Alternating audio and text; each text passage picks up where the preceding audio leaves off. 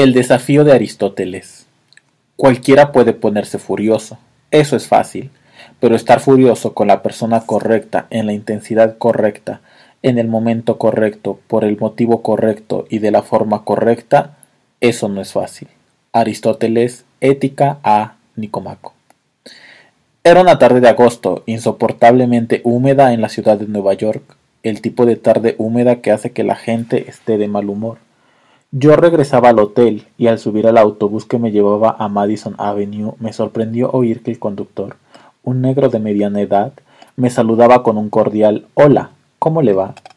Saludo que ofrecía a todo el que subía mientras el autobús se deslizaba entre el denso tránsito del centro de la ciudad. Todos los pasajeros estaban tan sorprendidos como yo, y, atrapados en el clima taciturno, favorecido por el día, pocos respondieron el saludo. Pero mientras el autobús avanzaba lentamente calle arriba, se produjo una transformación lenta, casi mágica. El conductor ofreció a los pasajeros un ágil monólogo, un animado comentario sobre los escenarios que se sucedían ante nosotros. Había una liquidación increíble en esa tienda, una expansión maravillosa en ese museo. ¿Alguien había oído hablar de la nueva película que acaban de poner en el cine de la otra manzana? El deleite que sentía ante la variadas posibilidades que brindaba la ciudad resultó contagioso. Cuando los pasajeros bajaban del autobús, lo hacían despojados del caparazón de mal humor con el que habían subido. Y cuando el conductor gritaba aún Hasta pronto, que tenga un buen día. Cada uno respondía con una sonrisa. El recuerdo de ese encuentro me acompañó durante casi veinte años en la época en que viajé en ese autobús a Madison Avenue. Acababa de obtener el doctorado en psicología, pero en aquellos tiempos la psicología prestaba poca atención a la forma en que podía producirse semejante transformación. La ciencia psicológica sabía poco y nada de los mecanismos de la emoción. Sin embargo, al imaginar el virus de buenos sentimientos que seguramente se había propagado por toda la ciudad, empezando por los pasajeros del autobús, comprendí que el conductor era una especie de pacificador urbano, formidable por su capacidad para transformar la hosca irritabilidad que acumulaba en sus pasajeros para suavizar y abrir sus corazones. En contraste, estos son algunos temas del periódico de esta semana. En una escuela local, un niño de nueve años se dedica a arrojar pinturas sobre los pupitres, las computadoras y las impresoras y a destrozar un coche del aparcamiento de la escuela. El motivo, algunos compañeros del tercer curso le llamaron bebé y quiso impresionarlos. Ocho jovencitos resultan heridos cuando un choque involuntario con un grupo de adolescentes que se arremolina en la entrada de un club de rap de Manhattan da lugar a una serie de encontranzos, encontronazos que terminan cuando uno de los agredidos dispara una pistola automática calibre 38 sobre el grupo. El informe señala que esos disparos ante desaires aparentemente insignificantes, que son percibidos como faltas de respeto, se han vuelto cada vez más comunes en todo el país en los últimos años. Según un informe, el 57% de los asesinos de menores de 12 años son sus padres o padrastros. En casi la mitad de los casos, los padres dicen que estaban sencillamente tratando de disciplinar al niño, las palizas fatales fueron propinadas para infracciones como tapar el televisor, llorar o ensuciar los pañales. Un joven alemán es procesado por el asesinato de cinco mujeres y niñas turcas en un incendio que provocó mientras aquellas dormían. Forma parte de un grupo de neonazi, habla de su imposibilidad de conservar los trabajos, de la bebida, culpa de su mala suerte a los extranjeros. En voz apenas audible alega No puedo dejar de lamentar lo que he hecho, y estoy infinitamente avergonzado. Avergonzado. En los noticierios de todos los días abundan informes de este tipo, sobre la desintegración de la cortesía y la seguridad, un ataque violento del impulso ruin que todo lo destruye. Pero las noticias solo reflejan en una escala más amplia la sensación de que existen cada vez más emociones fuera de control en nuestra propia vida y en la de quienes nos rodean.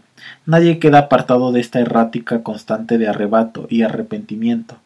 Impregna la vida de todos, de una u otra forma.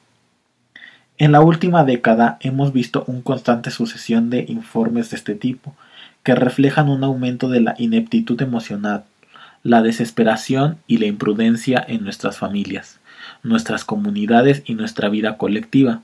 Estos años han sido la crónica de una creciente rabia y desesperación, ya sea en la quieta soledad de los niños encerrados con el televisor por la babysitter, o en el dolor de los niños abandonados, descuidados o maltratados, o en la espantosa intimidad de la violencia marital.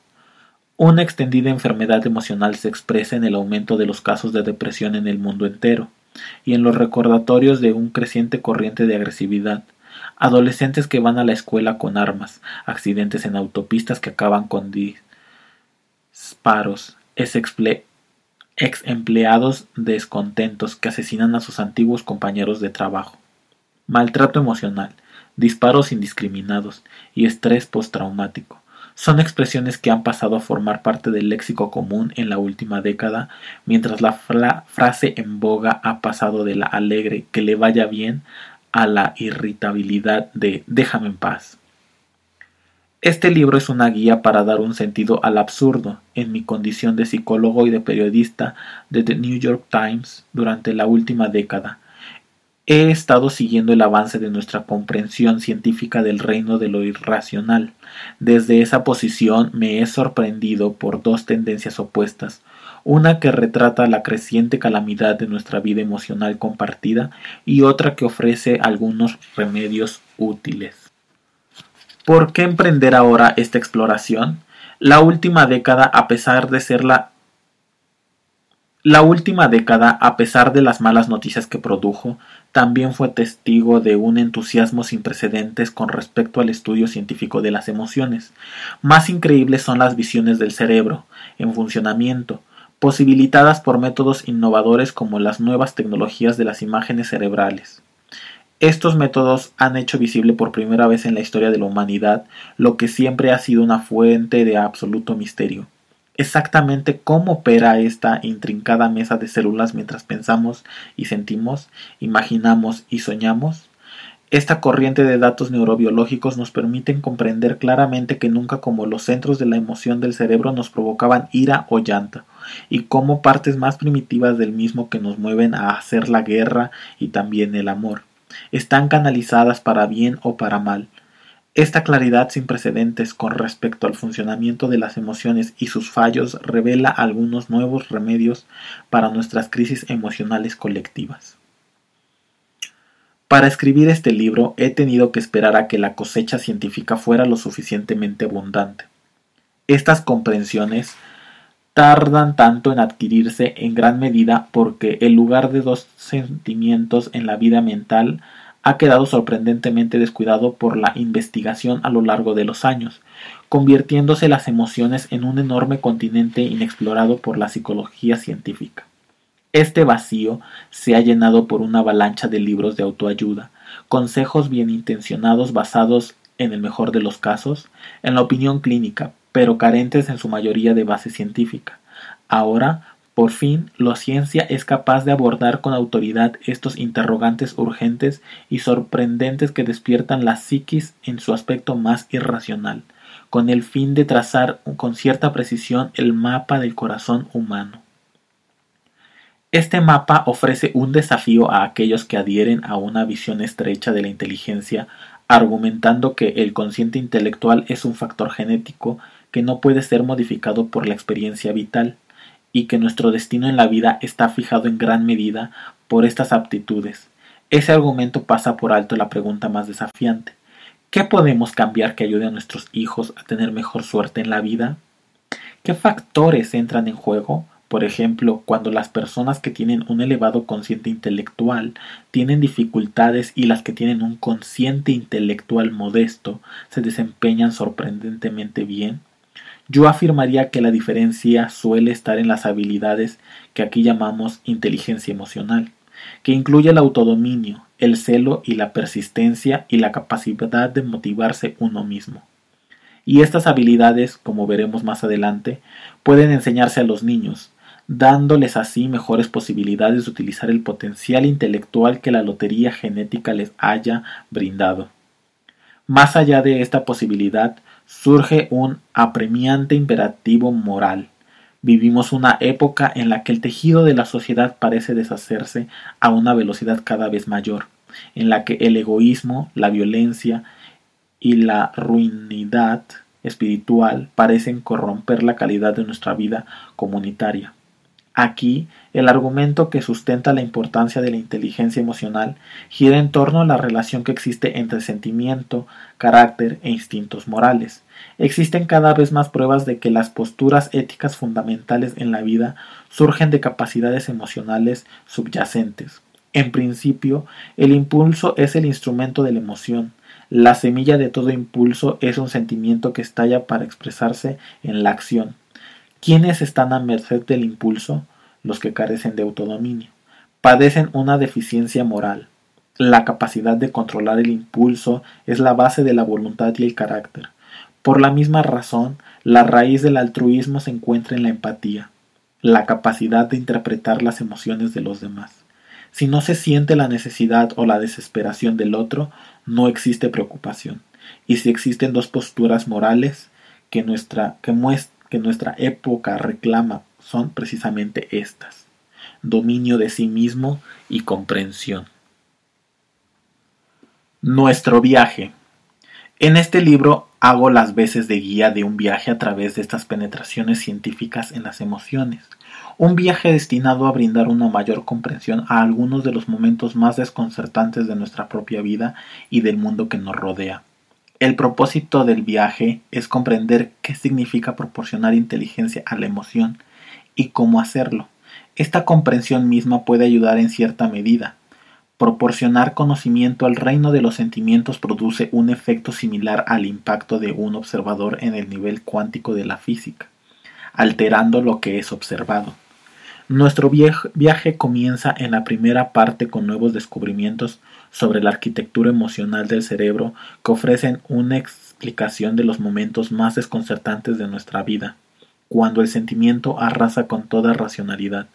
Comprender el interjuego de estructuras cerebrales que dominan nuestros momentos de rabia y temor, o de pasión y dicha, revela mucho acerca de cómo incorporamos los hábitos emocionales que pueden minar nuestras mejores intenciones así como acerca de lo que podemos hacer para someter nuestros más destructivos o contraproducentes impulsos emocionales. Más importante aún es el hecho de que los datos neurológicos sugieren una ventana de oportunidades para modelar los hábitos emocionales de nuestros hijos. La siguiente parada importante en nuestro viaje, la segunda parte de este libro, consiste en ver cómo intervienen los factores neurológicos en el talento básico para vivir llamado inteligencia emocional. Ser capaz, por ejemplo, de refrenar el impulso emocional, interpretar los sentimientos más íntimos del otro, manejar las relaciones de una manera fluida. En palabras de Aristóteles, la rara habilidad de ponerse furioso con la persona correcta, en la intensidad correcta, en el momento correcto, por el motivo correcto y de la forma correcta. Los lectores que no estén interesados en los detalles neurológicos tal vez quieran pasar directamente esa parte. Este modelo ampliado de lo que significa ser inteligente coloca las emociones en el centro de las aptitudes para vivir.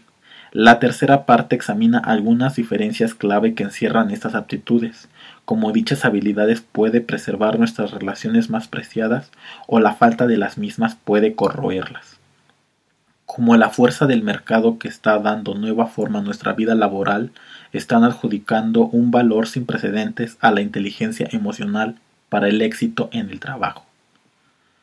Y como las emociones negativas suponen para nuestra salud física un riesgo tan grande como el hábito de fumar, aunque el equilibrio emocional puede ayudar a proteger nuestra salud y bienestar. La herencia genética nos data de una serie de rasgos emocionales que determinarán nuestro temperamento, pero el circuito cerebral implicado es extraordinariamente maleable. Temperamento no es destino, como muestra la cuarta parte.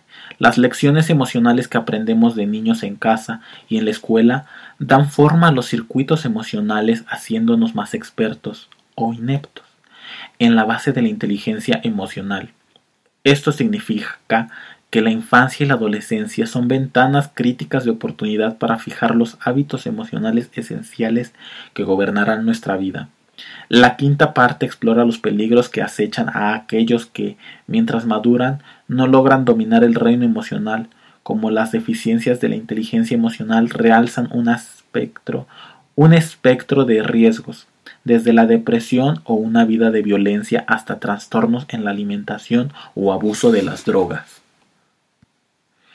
y documenta cómo las escuelas pioneras están enseñando a los niños las habilidades emocionales y sociales que necesitan para mantener su vida encarrilada. Tal vez el dato más perturbador de este libro surge de un estudio de padres y maestros y maestra, una tendencia mundial de la actual generación de niños a tener más conflictos emocionales que la anterior, a ser más solitarios y deprimidos, más airados e indisciplinados más nerviosos y propensos a preocuparse, más impulsivos y agresivos. Si existe un remedio, creo que debe estar en la forma en que preparamos a nuestros jóvenes para la vida. En la actualidad debemos liberar, librada al azar la educación emocional de nuestros hijos, con resultados cada vez más desastrosos. Una, una solución consiste en tener una nueva visión de lo que las escuelas pueden hacer para educar al alumno como un todo, reuniendo mente y corazón en el aula. Nuestro viaje concluye con visitas a clases innovadoras que tienen como objetivo dar a los niños una base para los elementos de la inteligencia emocional. Imagino un futuro en el que la educación incluirá como rutina el inculcar aptitudes esencialmente humanas como la conciencia de la propia persona, el autodominio y la empatía y el arte de escuchar, resolver conflictos y cooperar. En la Ética a Nicomaco, la indagación filosófica de Aristóteles sobre la virtud y el carácter y la buena vida, su desafío consiste en administrar nuestra vida emocional con inteligencia. Nuestras pasiones, bien ejercitadas son sabias. Guían nuestro pensamiento, nuestros valores, nuestra subsistencia. Pero es fácil que lo hagan, y a menudo es así. Desde el punto de vista de Aristóteles, el problema no está en la emocionalidad, sino en la conveniencia de la emoción y su expresión. La pregunta es, ¿cómo podemos poner inteligencia en nuestras emociones y cortesía en nuestros calles y preocupación y cuidado en nuestra vida en común? Primera parte. El cerebro emocional. ¿Para qué son las emociones? Es con el corazón como vemos correctamente. Lo esencial es invisible a los ojos. Antoine de Saint-Exupéry. El Principito. Consideremos los últimos momentos de la vida de Gary y Mary Jane Chauncey, una pareja totalmente consagrada a su hija Andrea de 11 años, confinada en una silla de ruedas a causa de la parálisis cerebral. La familia Chauncey viajaba en un tren Amtrak, que cayó al río después de que una barcaza chocara con un puente del ferrocarril en Luisiana, derribándolo. La pareja pensó ante todo en su hija e hizo todo lo posible por salvarla mientras el agua inundaba el tren. Finalmente lograron empujar a Andrea por una ventana para que el equipo de rescate pudiera sacarla. Entonces, mientras el vagón se hundía en el agua, murieron. La historia de Andrea, la de los padres, cuyo último acto heroico consiste en asegurar la supervivencia de su hija, encierra un momento de valentía casi mítica.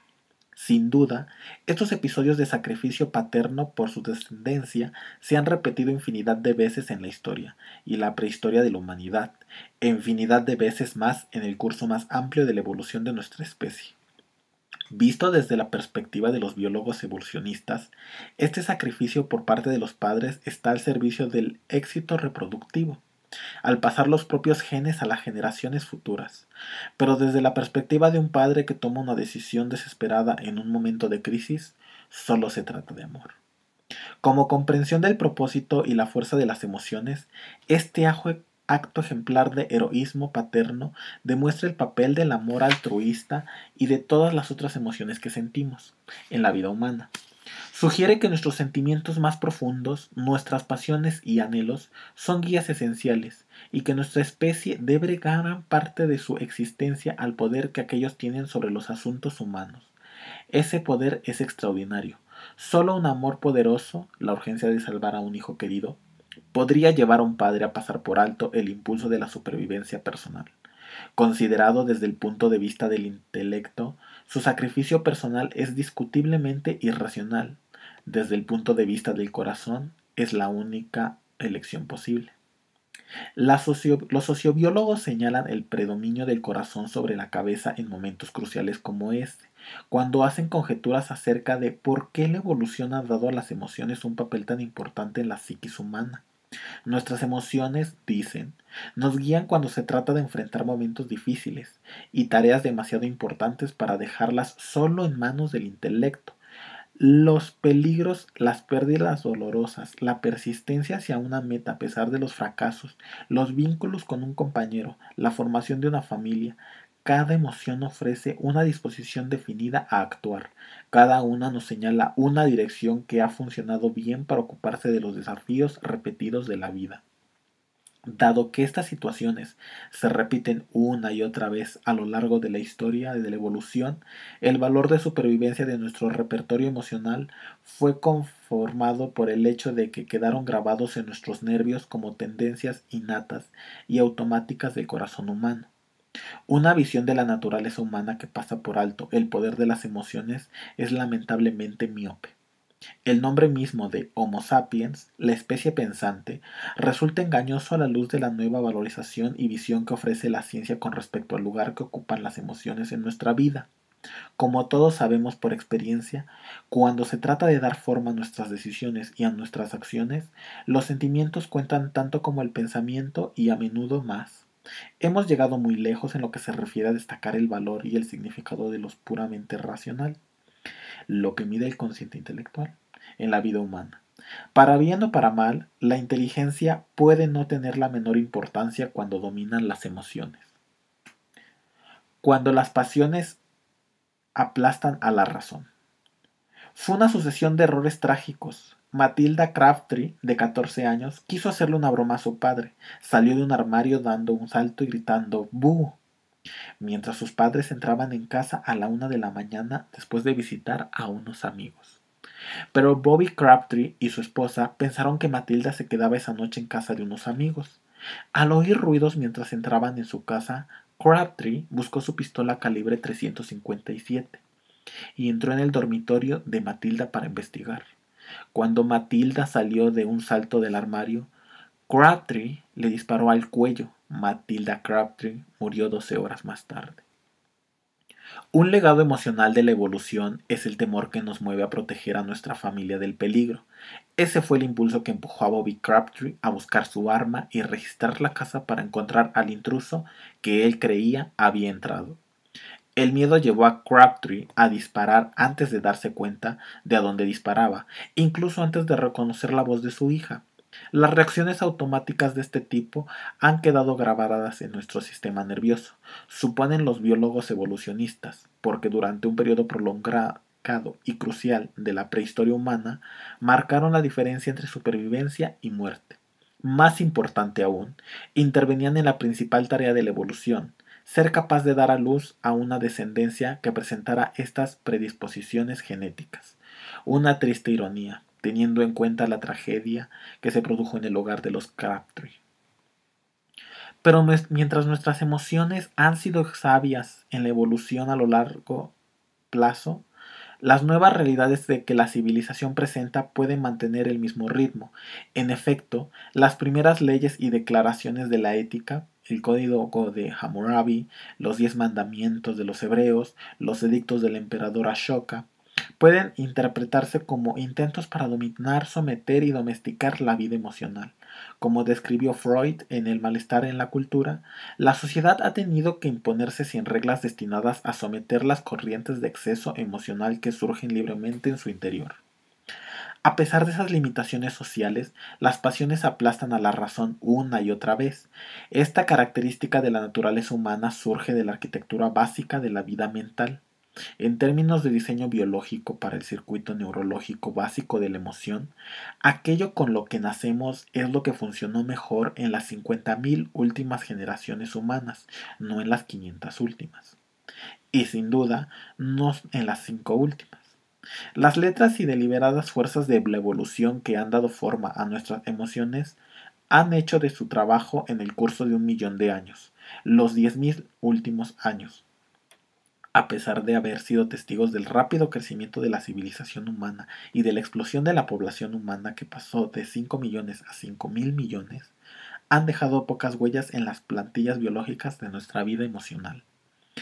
Para bien o para mal, nuestra valoración de cada encuentro personal y nuestras respuestas al mismo están moldeadas no solo por nuestro juicio racional o nuestra historia personal, sino también por nuestro lejano pasado ancestral, esto nos deja inclinaciones a veces trágicas, como demuestran los tristes acontecimientos del hogar de los Crabtree.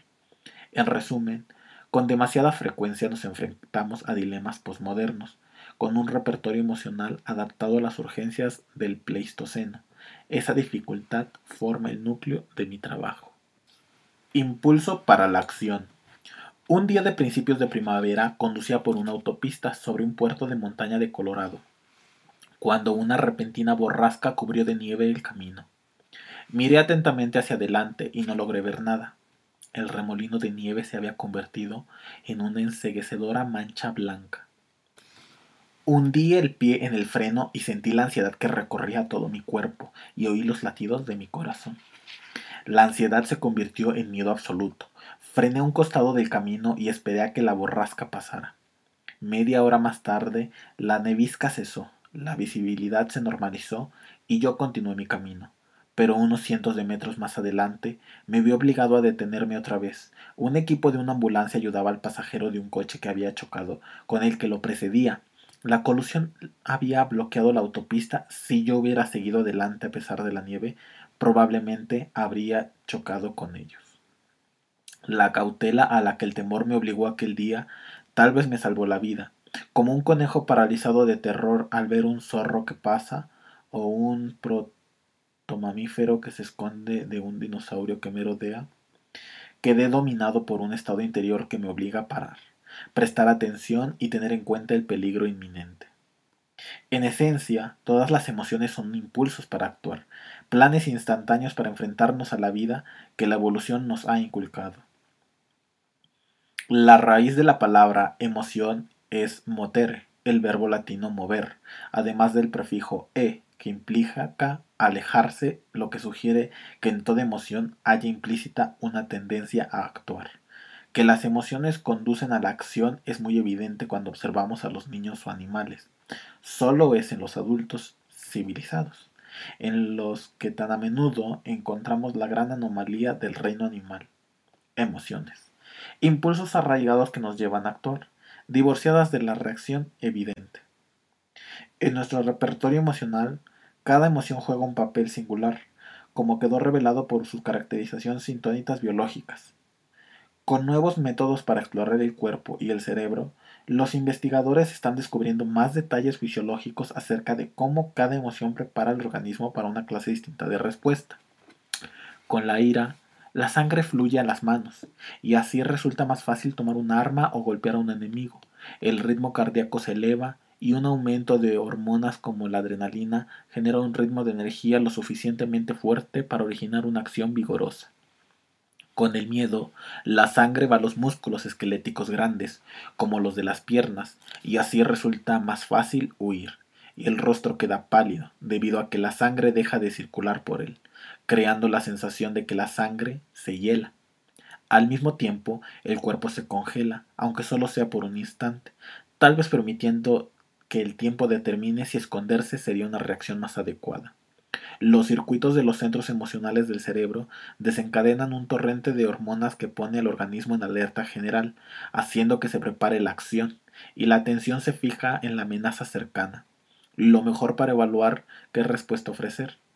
Entre los principales cambios biológicos de la felicidad hay un aumento de la actividad de un centro nervioso que inhibe los sentimientos negativos y favorece un aumento de la energía disponible y una disminución de aquellos que generan pensamientos inquietantes.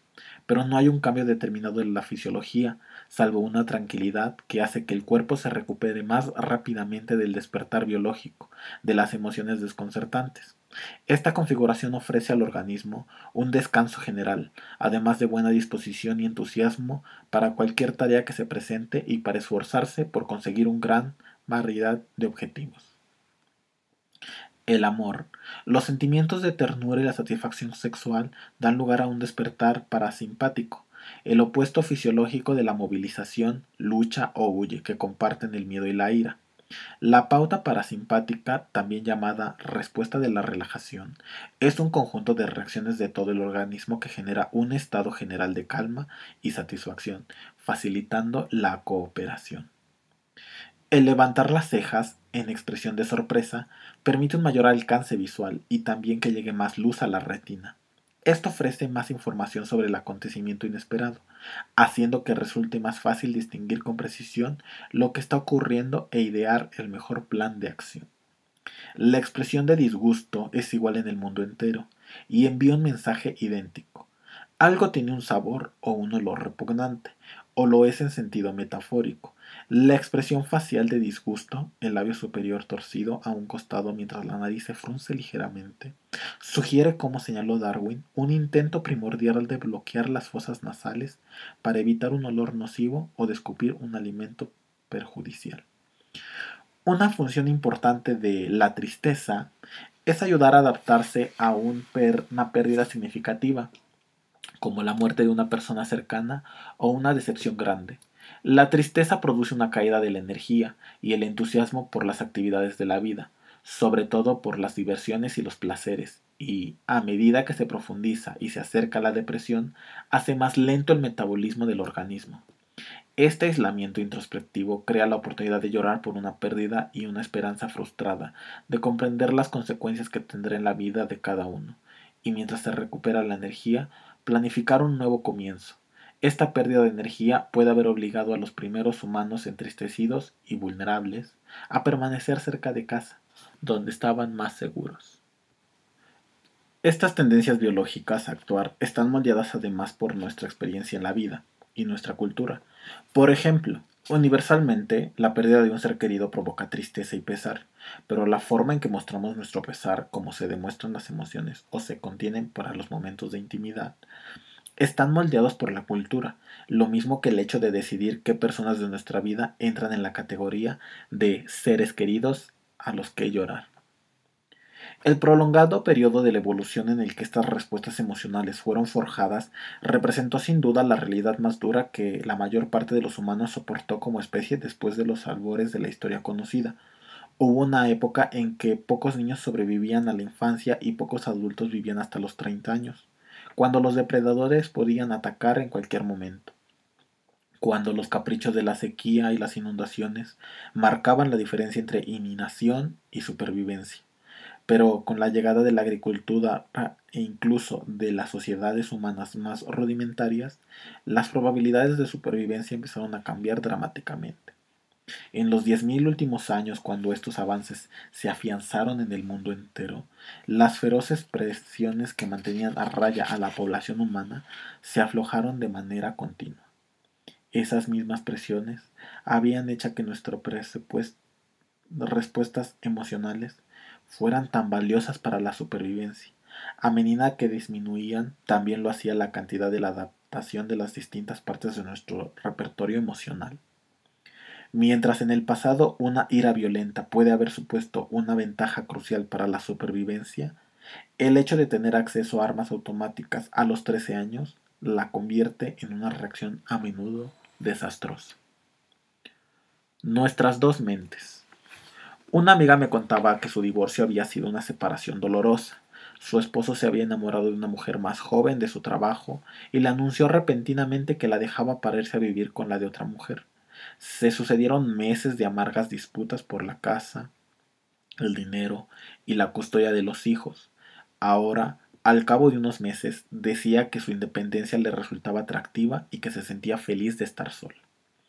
No pienso más en él, realmente no me importa, dijo, pero mientras lo decía los ojos se le llenaron de lágrimas. Esas lágrimas repentinas podrían haber pasado inadvertidas, pero darse cuenta de que el lagrimeo de alguien significa que está triste a pesar de que dice lo contrario es un acto de comprensión tan claro como lo es el de desentrañar el sentido de las palabras de una página impresa. Uno es un acto de la mente emocional, el otro de la mente racional. En un sentido muy real, tenemos dos mentes, una que piensa y otra que siente. Estas dos formas fundamentales diferentes de conocimiento interactúan para construir nuestra vida mental. Una, la mente racional, es la forma de comprensión de la que somos típicamente conscientes, más destacada en cuanto a la conciencia reflexiva, capaz de analizar y meditar. Pero junto a este existe otro sistema de conocimiento, impulsivo y poderoso, aunque a veces ilógico. La mente emocional. La dictomía emocional-racional se aproxima a la distinción popular entre corazón y cabeza. Saber que algo está bien en el corazón de uno es una clase de convicción diferente, en cierto modo una clase de certidumbre más profunda, que pensar lo mismo de la mente racional. Existe un declive constante en el índice de control racional a emocional sobre la mente. Cuanto más intenso es el sentimiento, más dominante se vuelve la mente emocional y más ineficaz la racional. Esta es una combinación que parece surgir de eones de la ventaja evolutiva de que las emociones y las intuiciones guían nuestra respuesta instantánea en situaciones en las que nuestra vida está en peligro y en la que detenerse a reflexionar en lo que debemos hacer podría costarnos la vida.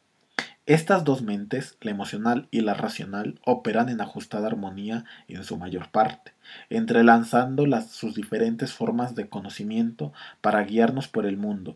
Por lo general existe un equilibrio entre mente emocional y racional, en el que la emoción alimenta e informa las operaciones de la mente racional, y la mente racional depura y a veces veta la energía de entrada de las emociones. Sin embargo, la mente emocional y la mente racional son facultades semi-independientes y como veremos, cada una refleja la operación de un circuito distinto, pero interconectado del cerebro. En muchos momentos, o en la mayoría de ellos, estas mentes están exquisitamente coordinadas. Los sentimientos son esenciales para el pensamiento y el pensamiento lo es para el sentimiento. Pero cuando aparecen las pasiones, la balanza se inclina. Es la mente emocional la que domina y aplasta la mente racional. Erasmo de Rotterdam, un humanista del siglo XVI, escribió en tono satírico acerca de esta tensión perenne entre razón y emoción. Júpiter ha concedido mucha más pasión que razón. Se podría calcular una relación de 24 a 1. Pasó a dos airados tiranos en oposición al poder solitario de la razón, la ira y la lujuria. ¿Hasta qué punto puede prevalecer la razón contra estas dos fuerzas combinadas? Es algo que la vida común del hombre deja bien claro. La razón hace lo único que puede y se desgañita repitiendo fórmulas de virtud, mientras las otras dos le ordenan que se ahorque y son cada vez más ruidosas y ofensivas, hasta que por fin su gobernante queda exhausto, renuncia y abandona. ¿Cómo creció el cerebro? Para captar mejor el poderoso dominio de las emociones sobre la mente pensante y por qué sentimiento y razón están tan prontos a la guerra, consideremos cómo evolucionó el cerebro. El cerebro humano, con su casi kilo y medio de células y jugos nerviosos, tiene un tamaño aproximadamente tres veces mayor que el de nuestros parientes más cercanos en la escala evolutiva, los primates no humanos. En el curso de millones de años de evolución, el cerebro ha crecido de abajo hacia arriba, y sus centros más elevados se desarrollan como elaboración de partes más inferiores y más antiguas. El crecimiento del cerebro en el embrión humano reconstruye aproximadamente este curso evolutivo. La parte más primitiva del cerebro, compartida con todas las especies que tienen más que un sistema nervioso mínimo, es el tronco cerebral que rodea la parte superior de la médula espinal. Esta raíz cerebral regula las funciones vitales básicas como la respiración y el metabolismo de los otros órganos del cuerpo, además de controlar las reacciones y movimientos estereotipados. No se puede decir que este cerebro primitivo piense o aprenda, más bien es un conjunto de reguladores preprogramados que mantienen el organismo funcionando como debe y reaccionando de una forma que asegura la supervivencia. Este cerebro fue el predominante en la era de los reptiles. Imaginemos una serpiente que si sea para señalar la amenaza de un ataque. A partir de la raíz más primitiva, el tronco cerebral, surgieron los cuatro centros emocionales. Millones de años más tarde en la historia de la evolución, a partir de estas áreas emocionales, evolucionaron el cerebro pensante o neocorteza el gran bulbo de tejidos enrollados que formó las capas superiores. El hecho de que el cerebro pensante surgiera del emocional es muy revelador con respecto a la relación que existe entre pensamiento y sentimiento. El cerebro emocional existió muchísimo tiempo antes que el racional. La raíz más primitiva de nuestra vida emocional es el sentido del olfato, o más precisamente en el lóbulo olfativo. Las células que toman y analizan los olores, cada entidad viviente, ya sea nutritiva, venenosa, compañero sexual, depredador o presa, tiene una sintonía molecular definida que puede ser transportada en el viento. En esos tiempos primitivos, el olor se convirtió en el sentido supremo para la supervivencia. A partir del lóbulo olfativo empezaron a evolucionar los antiguos centros de la emoción, haciéndose por fin lo suficientemente grandes para rodear la parte superior del tronco cerebral. En sus etapas rudimentarias, el centro olfativo estaba compuesto por poco más que delgadas capas de neuronas reunidas para analizar el olor.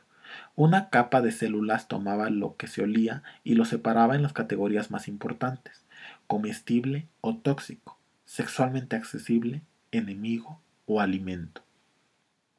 Una segunda capa de células enviaba mensajes reflexivos a todo el sistema nervioso, indicando al organismo lo que debía hacer morder, escupir, acercarse, huir, perseguir. Con la llegada de los primeros mamíferos aparecieron nuevas capas claves del cerebro emocional. Estas, rodeadas por el tronco cerebral, se parecen aproximadamente a una rosca de pan a la que le falta un mordisco en la base, donde se asienta el tronco. Dado que esta parte del cerebro circunda y bordea el tronco cerebral, se le llama sistema límbico, de la palabra latina limbus, que significa borde. Este nuevo territorio nervioso añadía emociones adecuadas al repertorio del cerebro. Cuando estamos dominados por el anhelo o la furia, trastornados por el amor o retorcidos de temor, es el sistema límbico el que nos domina. A medida que evolucionaba, el sistema límbico refinó dos herramientas poderosas, aprendizaje y memoria. Estos avances revolucionaron, permitían a un animal ser mucho más inteligente en sus elecciones con respecto a la supervivencia y afinar sus respuestas para adaptarse a los cambiantes demandas más que mostrar reacciones invariables y automáticas. Si un alimento provocaba enfermedad, podía evitar en la siguiente ocasión decisiones tales como saber qué comer y qué desechar, aún eran determinadas en gran medida por el olor. Las relaciones entre el bulbo olfativo y el sistema límbico asumieron la tarea de hacer distinciones entre los olores y reconocerlos, comparando un olor presente con olores pasados y discriminando así lo bueno de lo malo. Esto se hacía a través del rinencéfalo, que literalmente significa cerebro nasal, una parte del tendido límbico y las bases rudimentarias de la el cerebro pensante.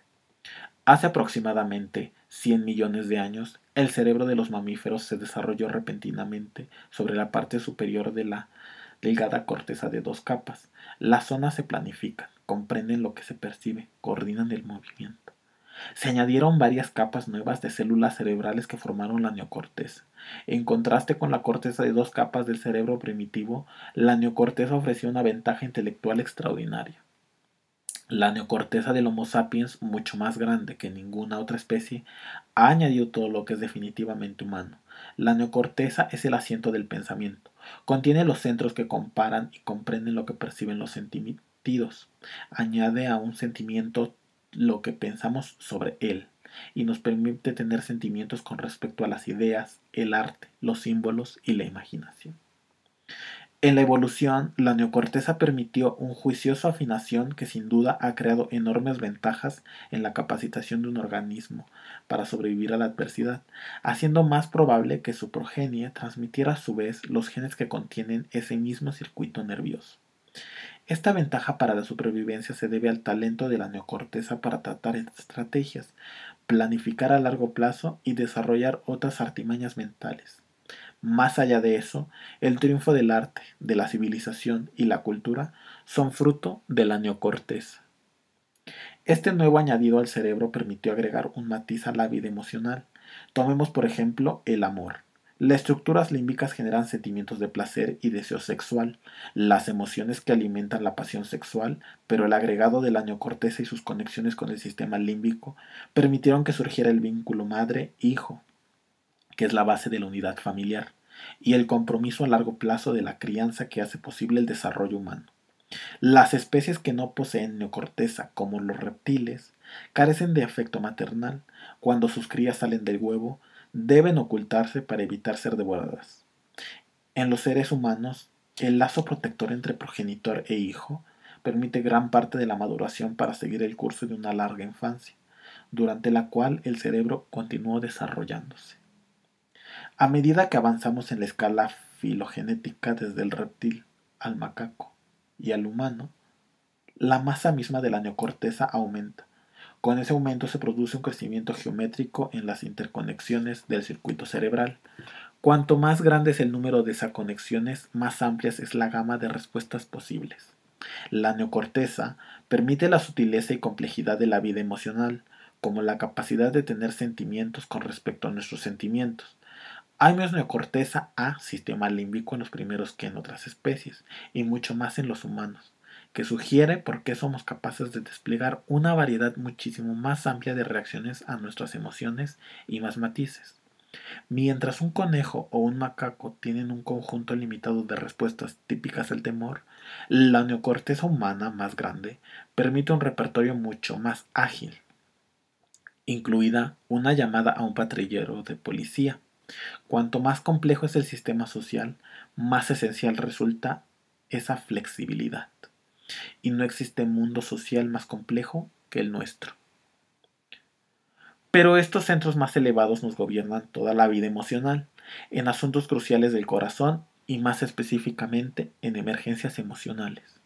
Se puede decir que remiten al sistema límbico, debido a que muchos de los centros más elevados del cerebro crecieron a partir de la zona límbica o ampliaron el alcance de esta. El cerebro emocional juega un papel fundamental en la arquitectura nerviosa. En tanto raíz a partir de la cual creció el cerebro más nuevo, las zonas emocionales están entrelazadas a través de innumerables circuitos que ponen en comunicación todas las partes de la neocorteza. Esto da a los centros emocionales un poder inmenso para influir en la en el fundamento del resto del cerebro, incluidos sus centros de pensamiento. Anatomía de un asalto emocional. La vida es una comedia para aquellos que piensan y una tragedia para aquellos que sienten. Horace Walpole. Era una calurosa tarde de agosto de 1963, el mismo día en que el reverendo Martin Luther King Jr. pronunció durante una marcha el discurso en el que dijo Tengo un sueño. Aquel día, Richard Robles, un abasado ladrón que acababa de quedar en libertad condicional tras una condena de tres años por más de cien asaltos que había perpetrado para mantener su hábito con la heroína, decidió hacer uno más. Quería apartarse del delito, afirmó Robles más tarde, pero necesitaba desesperadamente dinero para su novia y la hija de tres años de ambos.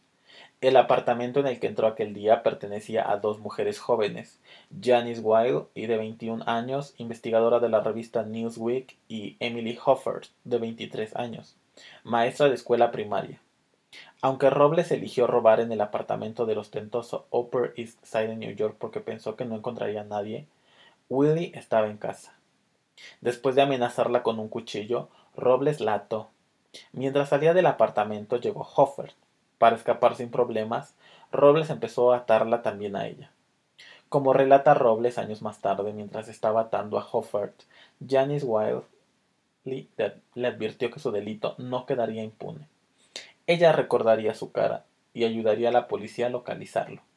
Robles, que se había prometido que aquel sería su último asalto, sintió pánico al oírla y perdió totalmente el control.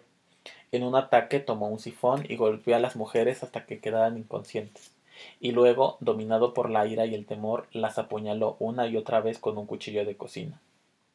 Veinticinco años más tarde, al reflexionar sobre aquel momento, Robles se lamenta. Me volví loco, la cabeza me estalló. En la actualidad, Robles tiene muchísimo tiempo para arrepentirse de aquellos pocos minutos de rabia desatada. Mientras escribo esto, unas tres décadas más tarde, él todavía se encuentra en prisión por lo que se conoció como el asesinato de las jóvenes profesionales. Estos estallidos emocionales son asaltos nerviosos.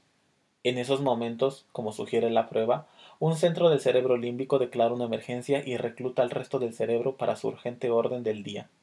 El asalto se produce en un instante, desencadenando esta reacción unos decisivos instantes antes de que la neocorteza, el cerebro pensante, haya tenido oportunidad de vislumbrar plenamente lo que está ocurriendo, para no hablar de decidir si es una buena idea. El sello de semejante asalto es que una vez que el momento pasa, los que han quedado así dominados tienen la sensación de no saber qué les ocurrió. Estos asaltos no son en modo alguno incidentes aislados y horrendos que conducen a crímenes brutales como el asesinato de las chicas profesionales. En una forma menos catastrófica, aunque no necesariamente menos intensa, nos ocurre con bastante frecuencia. Piensa en la última vez que perdió los nervios y estalló con alguien, su cónyuge o su hijo, o tal vez el conductor de otro coche, hasta un extremo que más tarde, tras un poco de reflexión y comprensión, le pareció injustificado con toda probabilidad, eso también fue un asalto, un ataque nervioso que, como veremos, se origina en la amígdala, un centro del cerebro límbico. No todos los asaltos límbicos son perturbadores. Cuando un chiste le parece a alguien tan gracioso que su risa casi resulta explosiva, esa también es una respuesta límbica. Y se produce también en momentos de intensa dicha, cuando después de varios fracasos trágicos en su intento de hacerse con la medalla de oro de las Olimpiadas en la especialidad de patinaje de velocidad que se había propuesto ganar para su hermana agonizante, Dan Jansen finalmente le ganó en la carrera de los mil metros en los Juegos Olímpicos de Invierno 1994 en Noruega. Su esposa quedó tan abrumada por la excitación y la felicidad que tuvo que ser atendida por los medios de la guardia de la pista. El asiento de toda pasión. En los seres humanos, la amígdala, que deriva de la palabra griega que significa almendra, es un racimo en forma de almendra de estructura interconectada que se asientan sobre el tronco cerebral, cerca de la base del anillo límbico. Existen dos amígdalas, una a cada costado del cerebro, apoyadas hacia el costado de la cabeza. La amígdala del ser humano es relativamente grande, comparada con la de cualquiera de nuestros primos más cercanos en la escala evolutiva, los primates. El hipocampo y la amígdala eran dos partes claves del primitivo cerebro nasal, que en la evolución dio origen a la corteza y luego a la neocorteza. En nuestros días, estas estructuras límbicas se ocupan de la mayor parte del aprendizaje y el recuerdo del cerebro. La amígdala es el especialista en asuntos emocionales. Si la amígdala queda separada del resto del cerebro, el resultado es una notable incapacidad para apreciar el significado emocional de los acontecimientos. A veces se llama a esta condición ceguera efectiva. Al carecer de peso emocional, los encuentros pierden su fuerza. Un joven al que se le había extirpado quirúrgicamente la amígdala con el fin de controlar los ataques graves que padecía, perdió todo interés en la gente y prefería quedarse sentado a solas, sin mantener contacto con otras personas. Aunque era preferentemente capaz de mantener una conversación, ya no reconocía a sus amigos íntimos, a sus parientes, ni siquiera a su madre y permanecía impasible al ver la expresión angustiada de los demás ante su indiferencia. Junto con la amígdala parecía haber perdido toda capacidad de reconocer los sentimientos, así como todo sentimiento emocional. La amígdala actúa como depósito de la memoria emocional y así tiene importancia por sí misma. La vida sin amígdala es una vida despojada de significados personales. Además del afecto, hay otros factores relacionados con la amígdala. De ella dependen todas las pasiones. Los animales a los que se les han extripado o cortado la amígdala, amígdala carecen de miedo y furia. Pierden la urgencia por competir o cooperar y ya no tienen noción del lugar que ocurre, que ocupan en el orden social de su especie. La emoción está embotada o ausente. Las lágrimas, una señal emocional singular de los seres humanos, son desencadenadas por la amígdala y por una estructura cercana. La circunvulación singulada, un abrazo, unas caricias o cualquier otro tipo de consuelo. Alivia estas mismas regiones cerebrales, interrumpiendo los sollozos. Sin amígdala no hay lágrimas de pesar que deban ser aliviadas. Joseph Ledoux, un neurólogo del Centro para la Ciencia Neurológica de la Universidad de Nueva York, fue el primero en descubrir el papel clave que juega la amígdala en el cerebro emocional. Ledoux forma parte de una nueva generación de neurólogos que se inspira en tecnologías y métodos innovadores que proporcionan un nivel anteriormente desconocido de precisión para trazar el mapa del cerebro en funcionamiento y así poder tener al descubierto misterios de la mente que anteriores generaciones de científicos han considerado impenetrables. Sus descubrimientos sobre el circuito del cerebro emocional echan por tierra una antigua noción con respecto al sistema límbico, colocando la amígdala en el centro de la acción y adjudicando papeles muy distintos a otras estructuras límbicas. La investigación de Ledoux explica cómo la amígdala puede ejercer el control sobre lo que hemos incluso hacemos incluso mientras el cerebro pensante, la neocorteza, está intentando tomar una decisión. Como veremos, el funcionamiento de la amígdala y su interjuego con la neocorteza están en el núcleo de la inteligencia emocional. La red de transporte. Lo más misterioso para la comprensión del poder que tienen las emociones en la vida mental son esos momentos de apasionamiento de los que luego, una vez calmada la tormenta, nos arrepentimos. La pregunta es por qué nos volvemos irracionales con tanta facilidad. Tomemos, por ejemplo, el caso de un joven que condujo durante dos horas hasta Boston para desayunar y pasar el día con su novio. Durante el desayuno, él le dio un regalo que ella llevaba meses esperando, un grabado artístico difícil de encontrar, traído de España. Pero su dicha se esfumó cuando sugirió que después de desayunar fueran a ver una película que hacía tiempo que quería ver, y su novio la dejó atónita al responder que no podía pasar el día con ella, porque tenía un entrenamiento de softball. Dolorida y desconcertada, se levantó de la mesa hecha un mar de lágrimas, salió del bar y, movida por un impulso, arrojó el grabado a un cubo de basura. Meses más tarde, al recordar el incidente, no se lamenta de haberse marchado, sino de haber perdido el grabado.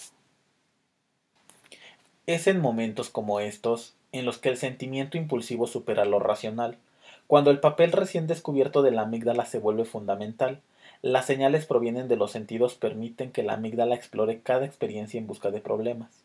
Esto coloca la amígdala en un lugar destacado en la vida mental, algo así como el de un centinela psicológico que desafía cada situación, cada percepción y que tiene en la mente una sola clase de pregunta. ¿Esto es algo que detesto? ¿Algo que me hace daño? ¿Algo a lo que temo? Si es así, si la respuesta es afirmativa, la amígdala reacciona instantáneamente, como una red de transporte nerviosa telegrafiada un mensaje de crisis a todas las partes del cerebro. En la arquitectura del cerebro, la amígdala constituye algo así como una compañía de alarmas, donde los operadores están preparados para hacer llamadas de emergencia al departamento de bomberos, a la policía y a un vecino cada vez que un sistema de seguridad interno indica que hay problemas.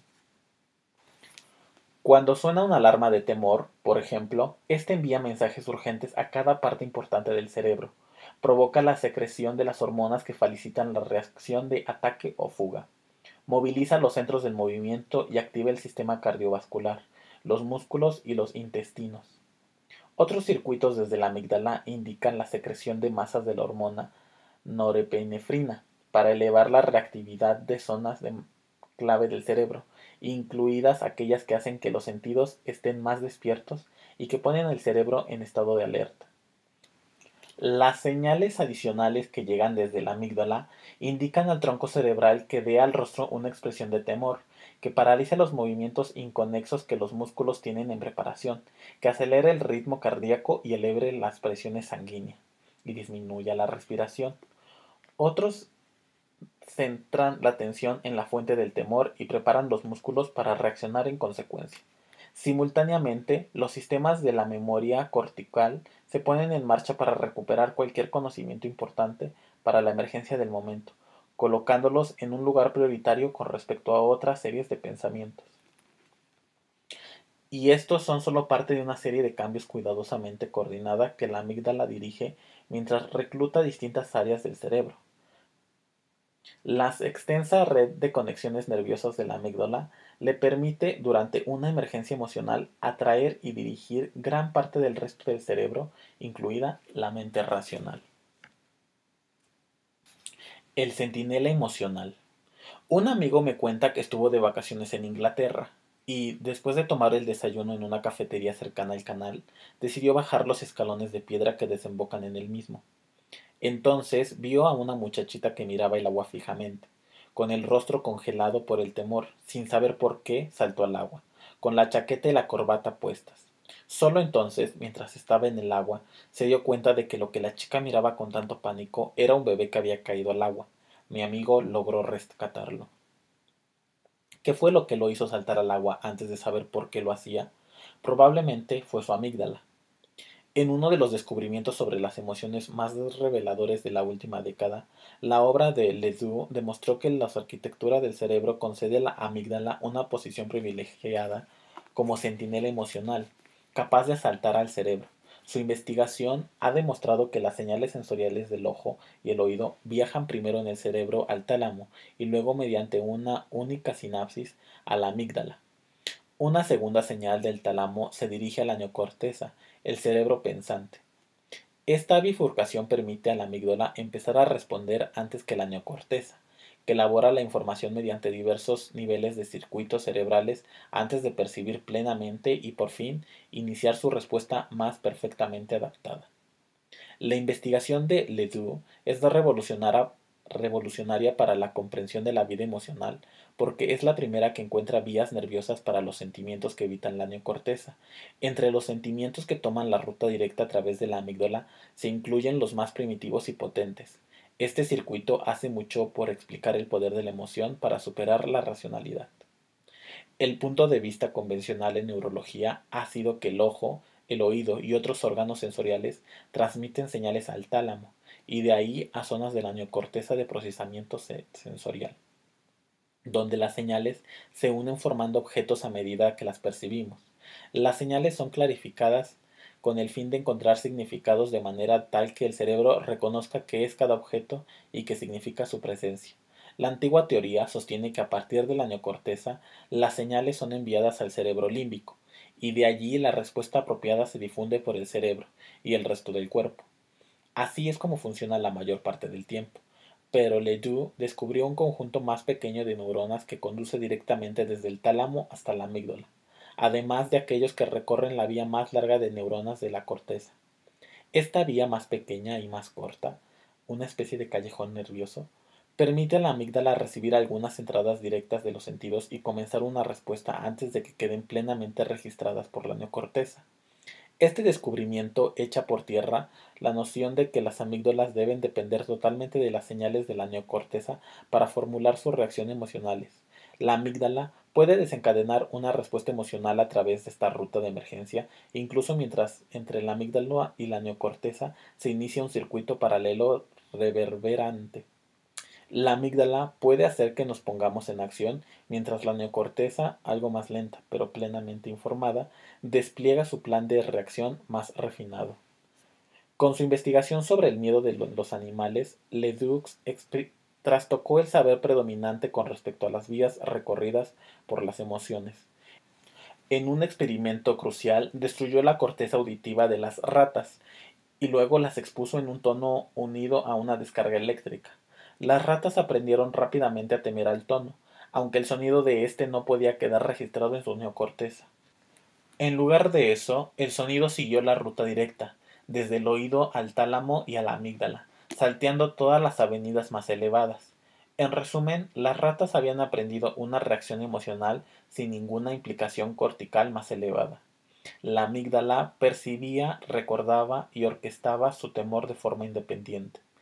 Anatómicamente, el sistema emocional puede actuar con independencia de la neocorteza, me explicó Ledoux. Algunas reacciones emocionales y memorias emocionales pueden formarse sin la menor participación consciente y cognitiva. La amígdala puede albergar recuerdos y repertorios de respuestas que efectuamos sin saber exactamente por qué lo hacemos, porque el atajo desde el tálamo hasta la amígdala evita completamente la neocorteza. Este desvío parece permitir que la amígdala sea un depósito de impresiones y recuerdos emocionales de los que nunca fuimos plenamente conscientes. Ledoux propone que es el papel subterráneo de la amígdala en la memoria lo que explica. Por ejemplo, un sorprendente experimento en el que las personas adquirieron una preferencia por figuras geométricas de forma extraña que les habían sido mostradas en destellos de a una velocidad tan elevada que no habían sido conscientes de que las veían. Otra investigación ha demostrado que en las primeras milésimas de segundo, durante las cuales percibimos algo, no solo comprendemos inconscientemente de qué se trata, sino que decidimos si nos gusta o no. El inconsciente cognitivo presenta a nuestro consciente no solo la identidad de lo que vemos, sino una opinión sobre ello. Nuestras emociones tienen mente propia, una mente que puede sostener puntos de vista con bastante independencia de nuestra mente racional. El especialista en memoria emocional. Esas opiniones inconscientes son recuerdos emocionales.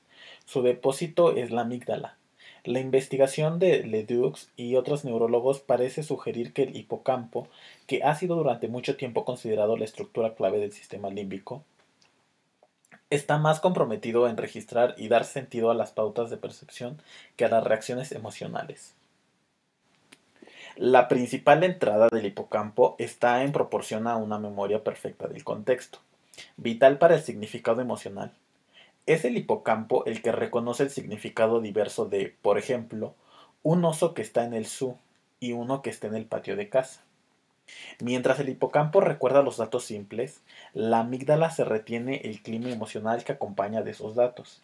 Si intentamos adelantar un coche en una autopista de dos manos y nos salvamos rozando de un choque frontal, el hipocampo retiene los datos específicos del incidente. Por ejemplo, en qué tramo del camino estábamos, quién se encontraba con nosotros, cómo era el otro coche. Pero es la amígdala la que a partir de entonces enviará una oleada de ansiedad cada vez que intentemos adelantar un coche en circunstancias similares. Como me comentó Ledoux, el hipocampo es crucial para reconocer que un rostro determinado es el de nuestra prima, pero es la amígdala la que añade que en realidad no nos gusta. El cerebro utiliza un método sencillo, pero ingenioso para hacer que los recuerdos emocionales queden registrados con especial fuerza, los mismos sistemas de alerta neuroquímica que preparan al organismo para que reaccione ante las emergencias que ponen en peligro la vida luchando o huyendo también graban el momento en la memoria con intensidad.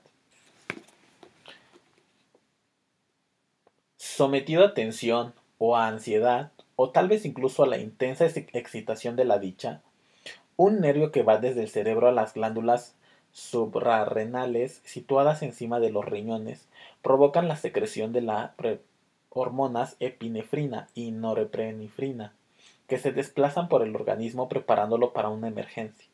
Estas hormonas activan los receptores del nervio vago, mientras este nervio transporta mensajes desde el cerebro para regular el corazón, también lleva señales de vuelta al cerebro, provocando por la epinefrina y la norepinefrina, la amígdala es el lugar más importante del cerebro al que van estas señales. Activa neuronas que se encuentran dentro de la amígdala para indicar a otras regiones del cerebro que refuercen la memoria para registrar lo que está ocurriendo.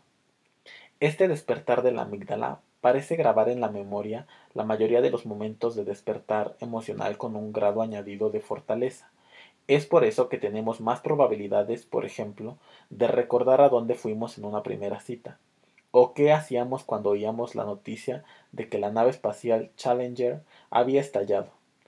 Cuanto más intenso es el despertar de la amígdala, más fuerte es la huella. Las experiencias que más nos asustan o nos estremecen en la vida están entre nuestros recuerdos imborrables. Esto significa, en efecto, el cerebro tiene dos sistemas de memoria uno para los datos corrientes y uno para aquellos que poseen carga emocional. Un sistema especial para recuerdos emocionales tiene perfecto sentido en la evolución, por supuesto, asegurando que los animales tendrán recuerdos especialmente vívidos de lo que los amenaza o les produce placer. Pero los recuerdos emocionales pueden ser guías defectuosas para el presente. Alarmas nerviosas anticuadas. Un inconveniente de estas alarmas nerviosas es que el mensaje urgente que envía la amígdala es a veces, si no a menudo, anticuado, sobre todo en el fluido mundo social que habitamos los seres humanos. Como depósito de la memoria emocional, la amígdala explora la experiencia, comparando lo que está sucediendo ahora con lo que ocurrió en el pasado. Su método de comparación es asociativo. Cuando un elemento clave de una situación presente es similar al pasado, puede llamarle igual, y es por esa razón que el circuito resulta poco preciso. Actúa antes de que haya confirmación plena. Ordena frenéticamente que reaccionemos al presente de formas que quedaron grabadas tiempo atrás, con pensamientos, emociones y reacciones aprendidas en respuesta a acontecimientos tal vez solo levemente similares, pero suficientemente parecidos como para alarmar a la amígdala. Así, una ex enfermera del ejército, traumatizada por la infinidad de espantosas heridas que había curado durante la guerra, se siente repentinamente invadida por una mezcla de aprensión, repugnación y pánico, una repetición de su reacción en el campo de batalla, provocada una vez más años más tarde, por el hedor que siente al abrir la puerta de un armario y descubrir que su pequeño ha escondido allí un pañal sucio. Solo es necesario que algunos elementos sueltos de la situación parezcan similares a algún peligro del pasado para que la amígdala ponga en funcionamiento su anuncio de emergencia. El problema radica en que junto con los recuerdos que poseen carga emocional y que tienen la capacidad de accionar esta respuesta ante la crisis, pueden darse formas igualmente anticuadas de responder a ella. La imprecisión del cerebro emocional en esos momentos se ve aumentada por el hecho de que muchos poderosos recuerdos emocionales se remontan a los primeros años de vida, en la relación entre un niño y las personas que se ocupan de él. Esto es especialmente cierto en acontecimientos traumáticos, como palizas o negligencia evidente. Durante esta primera etapa de la vida, otras estructuras cerebrales, sobre todo el hipocampo, que es crucial para los recuerdos narrativos, y la neocorteza, asiento del pensamiento racional, aún deben desarrollarse plenamente. En la memoria, la amígdala y el hipocampo trabajan de común acuerdo. Cada uno almacena y recupera su información especial de manera independiente. Mientras el hipocampo recupera información, la amígdala decide si esta información tiene alguna valencia emocional. Pero la amígdala, que madura muy rápidamente en el cerebro del niño, tiene mucho más probabilidades de estar totalmente formado en el momento del nacimiento. Ledoux recurre al papel de la amígdala en la infancia para sustentar lo que durante mucho tiempo ha sido un principio básico del pensamiento psicoanalítico, que las interacciones de los primeros años de la vida proporcionan un conjunto de lecciones emocionales basadas en la adaptación y en las dificultades de los contactos entre el niño y las personas que se ocupan de él. Estas lecciones emocionales son tan potentes y sin embargo tan difíciles de comprender desde el ventajoso punto de vista de la vida adulta porque, según cree Ledoux, están almacenadas en la amígdala, como cianotipos toscos y mudos para la vida emocional. Dado que estos primeros recuerdos emocionales se establecen antes de que el niño conozca las palabras para expresar su experiencia, cuando estos recuerdos emocionales se ponen en funcionamiento en la vida posterior, no existe un conjunto igual de pensamientos anticuados sobre la respuesta que nos domina, una razón por la que podemos quedar tan desconcertados por nuestros propios estallidos emocionales es que a menudo datan de una época temprana de nuestra vida, cuando las cosas eran desconcertantes y aún no teníamos palabras para comprender los acontecimientos. Tal vez tenemos los sentimientos caóticos, pero no las palabras para expresar los recuerdos que los formaron. Cuando las emociones son rápidas y poco precisas. Eran alrededor de las tres de la mañana cuando un objeto enorme se estrelló contra un extremo del techo de mi habitación, volcando el contenido del desván en la habitación. En un segundo salté de la cama y salí corriendo, aterrorizado ante la idea de que el cielo raso se hundiera. Entonces, al darme cuenta de que estaba a salvo, volví a asomarme cuidadosamente a la habitación para ver qué era lo que había causado el daño. Así descubrí que el sonido que yo había confundido con el derrumbe del cielo raso se debía en realidad a la caída de una alta pila de cajas que mi esposa había amontonado en un rincón del día anterior, mientras ordenaba su armario. No había caído nada del desván, en la casa no había desván, el cielo raso estaba intacto y yo también. Mi salto de la cama mientras aún estaba medio dormido, lo que podría haberme salvado de una lesión si el cielo raso se hubiera caído realmente, Ilustra el poder de la amígdala para hacer que nos pongamos en acción durante las emergencias, momentos vitales antes de que la neocorteza tenga tiempo de registrar plenamente lo que está sucediendo. El camino de emergencia desde el ojo o el oído del tálamo, y a la amígdala es crucial. Ahorra tiempo en una emergencia, cuando se necesita una respuesta instantánea. Pero este circuito desde el tálamo a la amígdala lleva solo una porción de los mensajes sensoriales, mientras que la mayoría toma la ruta principal hasta la neocorteza. Así, lo que registra en la amígdala a través de este camino rápido es, como máximo, una señal no elaborada, apenas suficiente como advertencia. Como señala Ledoux, no es necesario saber exactamente que, que algo pasó para saber que pudo ser peligroso. El camino directo tiene una amplia ventaja en el tiempo cerebral, que se calcula en milésimas de segundo. La amígdala de una rata puede empezar la respuesta de una percepción en tan poco como 12 milisegundos, es decir, 12 milésimas de segundo. El camino desde el tálamo hasta la neocorteza y hasta la amígdala lleva aproximadamente el doble de tiempo. Aún están por hacerse mediciones similares en el cerebro humano, pero la proporción aproximada probablemente se mantendrá así. En términos de evolución, el valor de supervivencia de esta ruta directa habría sido grande, permitiendo una opción de respuesta rápida que elimina unos pocos milisegundos críticos en los momentos de reacción al peligro.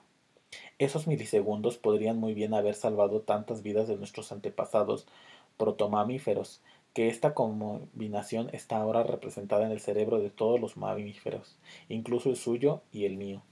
De hecho, mientras este circuito puede jugar un papel relativamente limitado en la vida mental humana, ampliamente restringido a las crisis emocionales, gran parte de la vida mental de las aves, los peces y los reptiles gira en torno a él.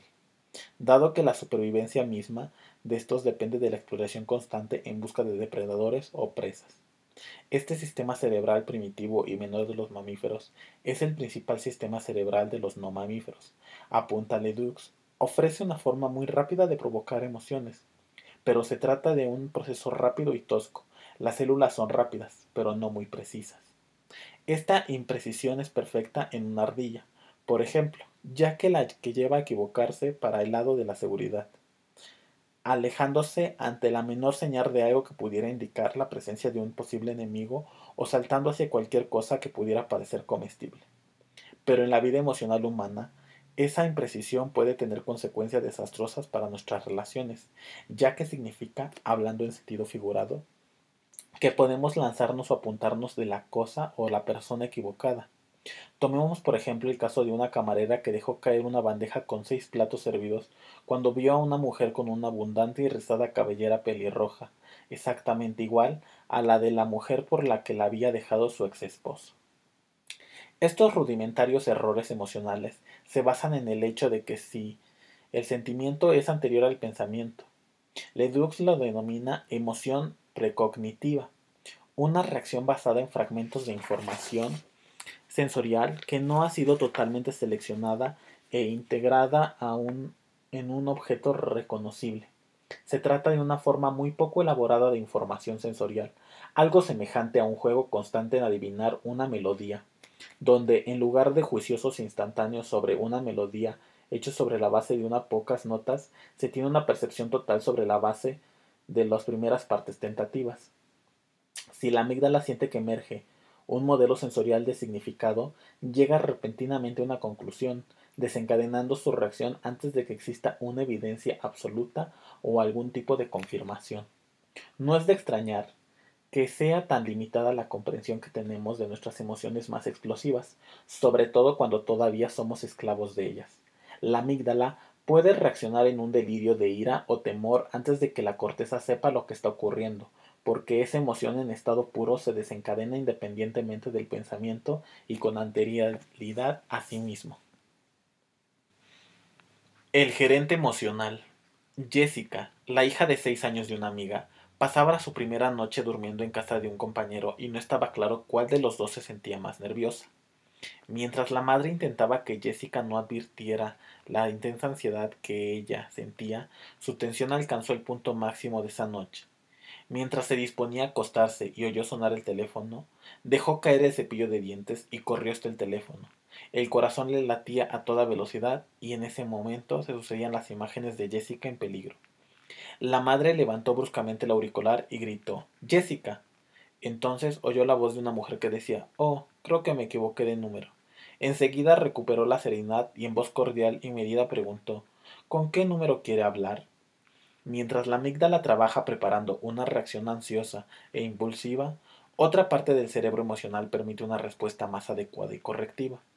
El regulador del cerebro para los arranques de la amígdala parece encontrarse en el otro extremo de un circuito más importante de la neocorteza, en los lóbulos prefrontales que se encuentran exactamente detrás de la frente.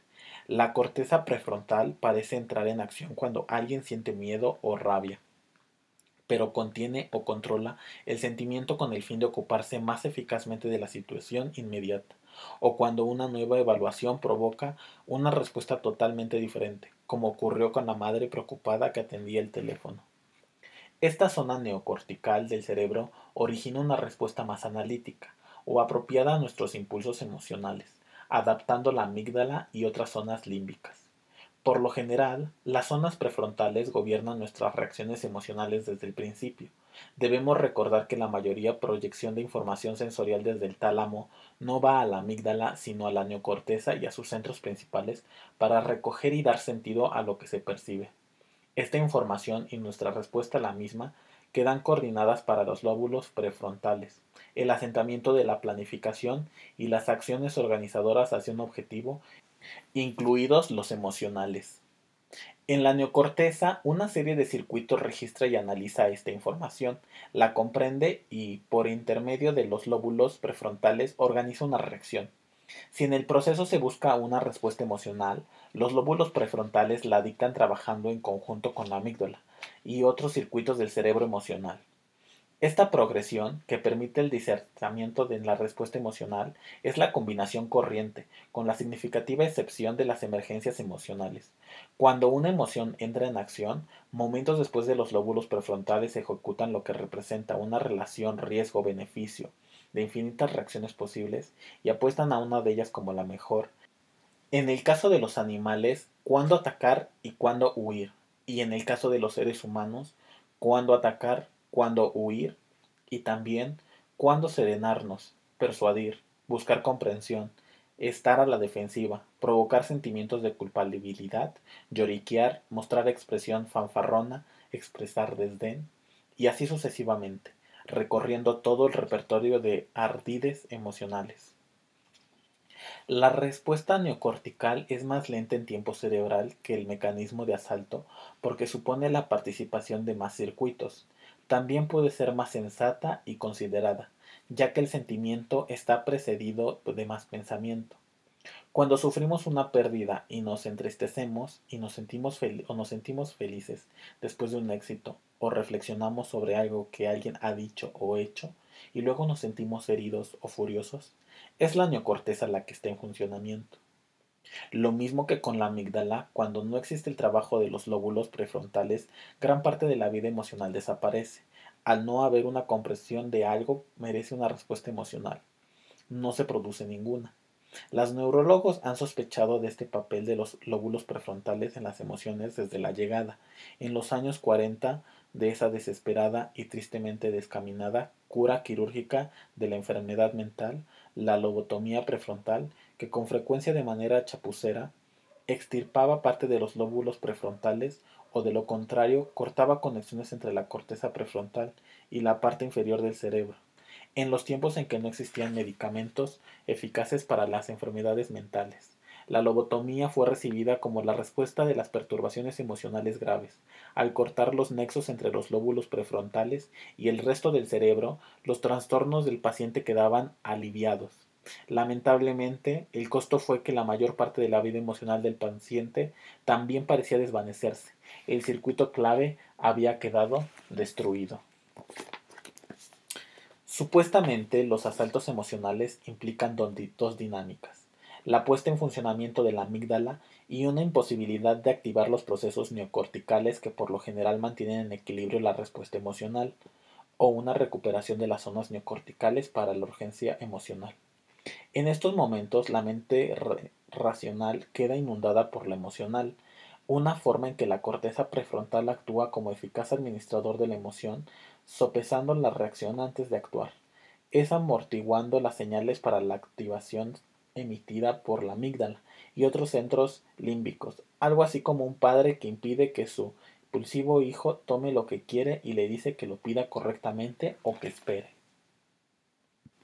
El interruptor que desconecta la emoción perturbadora parece ser el lóbulo prefrontal izquierdo. Neuropsicólogos que han estudiado el humor de pacientes con lesiones en parte de sus lóbulos frontales han establecido que una de las tareas del lóbulo frontal izquierdo consiste en actuar como un termostato nervioso, regulando las emociones desagradables.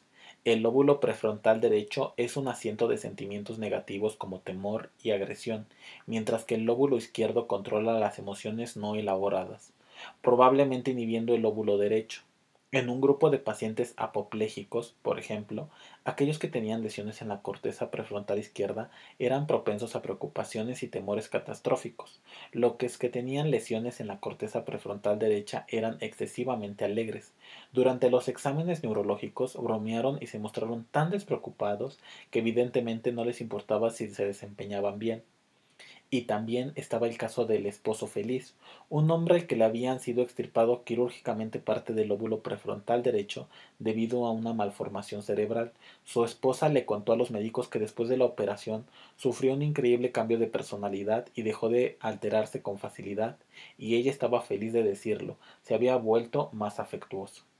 En resumen, el lóbulo prefrontal izquierdo parece ser parte de un circuito nervioso que puede desconectar o al menos mitigar todos los arranques emocionales negativos, salvo los más intensos. Si la amígdala a menudo actúa como un disparador de emergencia, el lóbulo prefrontal izquierdo parece ser parte del mecanismo de desconexión del cerebro para las emociones perturbadoras. La amígdala propone y el lóbulo prefrontal dispone.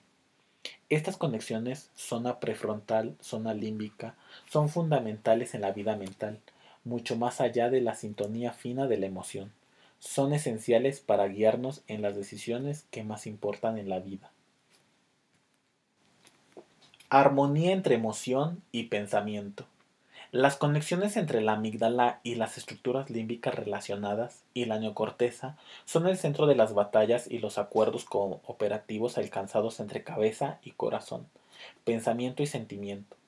Este circuito explica por qué la emoción es tan importante para el pensamiento eficaz, tanto en la toma de decisiones acertadas como en el simple hecho de permitirnos pensar con claridad. Consideremos el poder que tienen las emociones de alterar el pensamiento mismo. Los neurólogos utilizan el término memoria operativa para la capacidad de atención que toma en cuenta los datos esenciales para complementar un problema o una tarea determinada, ya sea las características ideales que uno busca en una casa mientras analiza diversas posibilidades o los elementos de un problema de razonamiento en un test. La corteza prefrontal es la zona del cerebro responsable de la memoria operativa pero los circuitos existentes desde el cerebro límbico a los lóbulos prefrontales significan que las señales de emoción intensa, ansiedad, ira y otras similares pueden crear interferencias nerviosas saboteando la capacidad del lóbulo prefrontal para mantener la memoria operativa. Es por eso que cuando nos sentimos emocionalmente alterados decimos que no podemos pensar correctamente. Y la perturbación emocional constante puede crear carencias de la capacitación intelectuales de un niño, deteriorando la capacidad de aprender. Estas características, aunque más sutiles, no siempre son detectadas en los test de conciencia intelectual, aunque aparecen en mediciones neuropsicológicas más precisas, así como en la agitación y la impulsividad continua de un niño. En un estudio, por ejemplo, en niños de escuela primaria que tenían un consciente intelectual por encima de la media, pero que se desempeñaban pobremente en el aula, se descubrió a través de estas pruebas neuropsicológicas que tenían deteriorado el funcionamiento de la corteza frontal. También eran impulsivos y ansiosos, a menudo alborotadores y conflictivos, lo cual sugería un defectuoso control prefrontal sobre sus urgencias límbicas. A pesar de su potencial intelectual, estos son los niños que tienen el mayor riesgo de padecer problemas como fracasos académicos, alcoholismo y criminalidad no porque su intelecto sea deficiente, sino porque su control sobre la vida emocional está deteriorado. El cerebro emocional, claramente, separado de aquellas zonas corticales detectadas por las pruebas de consciente intelectual, controla la ira al igual que la compasión. Estos circuitos emocionales están esculpidos por la experiencia a lo largo de la infancia y dejamos esas experiencias completamente libradas al azar por nuestra cuenta y riesgo. Consideremos también el papel de las emociones en la toma de decisiones más racional. Al trabajar con implicaciones de largo alcance para la comprensión de la vida mental, el doctor Antonio Damasio, neurólogo de la Facultad de Medicina de la Universidad de Lova, ha llevado a cabo cuidadosos estudios acerca de cuáles son la adhesión específica de pacientes que tienen dañado el circuito zona prefrontal amígdala. Su capacidad para tomar decisiones está terriblemente degradada y sin embargo no muestran el más mínimo deterioro en su consciente intelectual ni en ninguna capacidad cognitiva. A pesar de su inteligencia intacta, hacen elecciones desafortunadas en los negocios y en su vida personal, y pueden obsesionarse permanentemente por una decisión tan sencilla como cuándo concretar una cita. El doctor Damasio afirma que las decisiones de estas personas son tan erróneas porque han perdido acceso a su aprendizaje emocional, como punto de confluencia entre pensamiento y emoción. El circuito prefrontal amígdala es una puerta fundamental para el almacenamiento de gustos y disgustos que adquirimos en el curso de nuestra vida, aquello sobre lo que reflexiona la neocorteza, separando la memoria emocional de la amígdala, ya no desencadena reacciones emocionales que han sido asociadas a ella en el pasado, y todo adopta una gris neutralidad, un estímulo, ya sea una mascota favorita, o un conocido detestado. Ya no provoca atracción ni aversión. Estos pacientes han olvidado todas las lecciones emocionales de este tipo porque ya no tienen acceso a la amígdala, donde están almacenadas. Pruebas como esta llevan al doctor Damasio a la postura contraintuitiva de que los sentimientos son típicamente indispensables para las decisiones racionales. Ellos nos señalan la dirección correcta, donde la pura lógica puede ser mejor utilizada. Mientras el mundo suele enfrentarnos con una ingente serie de alternativas, ¿cómo invertiría los ahorros de su retiro? ¿Con quién se casaría? El aprendizaje emocional que la vida nos ha dado, como el recuerdo de una inversión desastrosa o una ruptura dolorosa, envía señales que simplifican la decisión, eliminando algunas posibilidades y destacando otras desde el primer momento. De esta forma, afirma el doctor Damasio, el cerebro emocional está tan comprometido en el razonamiento como lo está el cerebro pensante. Así, a las emociones les importa la racionalidad. En la danza de sentimiento y pensamiento, la facultad emocional guía nuestras decisiones momentáneas, trabajando en colaboración con la mente racional y permitiendo o posibilitando el pensamiento mismo. De la misma manera, el cerebro pensante desempeña un papel ejecutivo en nuestras emociones, salvo en aquellos momentos en que las emociones quedan fuera de control y el cerebro emocional pierde sus frenos. En cierto sentido, tenemos dos cerebros, dos mentes y dos clases diferentes de inteligencia, la racional y la emocional. Nuestro desempeño en la vida está determinado por ambas. Lo que importa no es solo el consciente intelectual, sino también la inteligencia emocional. En efecto, el intelecto no puede operar de manera óptima sin la inteligencia emocional. Por lo general, la complementariedad del sistema límbico y la neocorteza de la amígdala y los lóbulos prefrontales significa que cada uno de ellos es un socio pleno de la vida mental. Cuando estos socios interactúan positivamente, la inteligencia emocional aumenta, lo mismo que la capacidad intelectual. Esto invierte la antigua comprensión de la tensión entre razón y sentimiento. No se trata de que queramos suprimir la emoción y colocar en su lugar la razón, como afirmaba Erasmo, sino encontrar el equilibrio inteligente entre ambas. El antiguo paradigma sostenía una idea de razón liberada de la tensión emocional. El nuevo paradigma nos obliga a armonizar cabeza y corazón. Para hacerlo positivamente en nuestra vida, primero debemos comprender más precisamente qué significa utilizar la emoción de manera inteligente.